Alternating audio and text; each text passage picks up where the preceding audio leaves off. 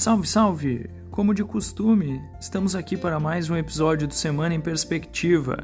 Hoje é dia 18 de setembro de 2023.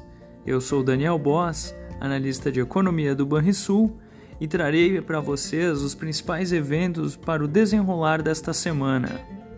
Na agenda econômica, teremos a divulgação do Índice de Atividade Econômica do Banco Central, o IBCBR, referente a julho. Sua divulgação ocorrerá no dia 19. Esperamos uma alta de 0,9% ante o mês de junho. Os bons resultados nas pesquisas setoriais mensais do IBGE, do comércio e também do setor de serviços explicam essa aceleração na margem. Já no dia 19 e 20, o Copom se reunirá e reduzirá novamente a taxa Selic.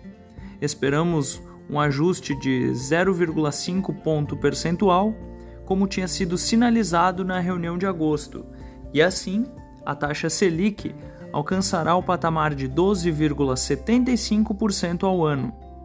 Desde então, as expectativas de inflação ficaram inalteradas, apesar do crescimento mais forte da economia.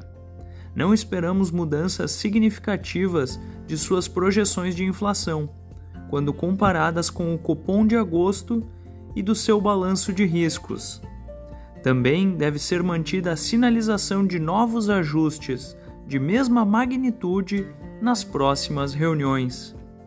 Nos Estados Unidos, o destaque da agenda será a reunião do Fed sobre política monetária, com resultado também divulgado no dia 20 a expectativa de manutenção da taxa básica de juros entre 5,25% e 5,50% ao ano prepondera. Finalmente, o presidente Jerome Powell concederá entrevista após a reunião, quando reafirmará que os próximos passos da política monetária americana dependerão da evolução da economia. Já na zona do euro, e por fim, o destaque da semana é a divulgação da prévia do Índice do Gerente de Compras, o PMI, referente ao mês de setembro.